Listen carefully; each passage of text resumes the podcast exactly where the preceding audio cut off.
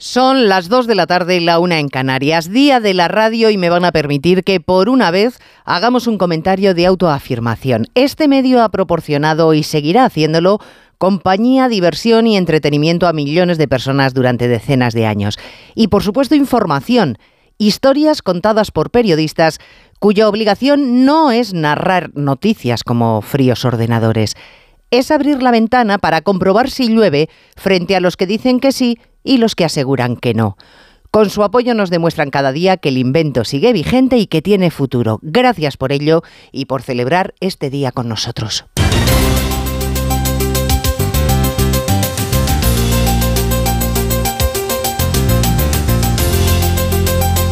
En Onda Cero, Noticias Mediodía, con Elena